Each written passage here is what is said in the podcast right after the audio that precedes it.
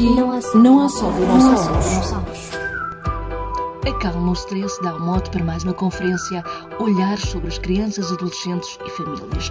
Desta feita, a psicóloga clínica Sandra Costa vai procurar dar estratégias aos pais para ajudarem os filhos a autorregularem-se emocionalmente e atenuar o stress.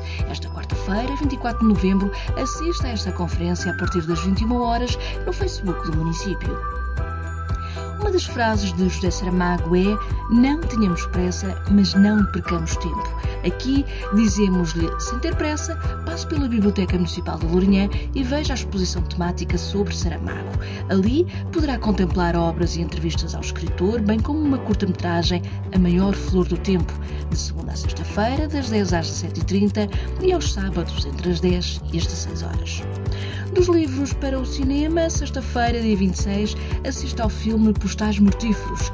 Um nova-iorquino tem a sua vida virada de cabeça para baixo quando descobre que a sua filha recém-casada foi brutalmente assassinada. A sessão última sexta tem início às 21h30 no Centro Cultural Dr. Afonso Rodrigues Pereira. Bilhetes à venda no local antes do início da sessão.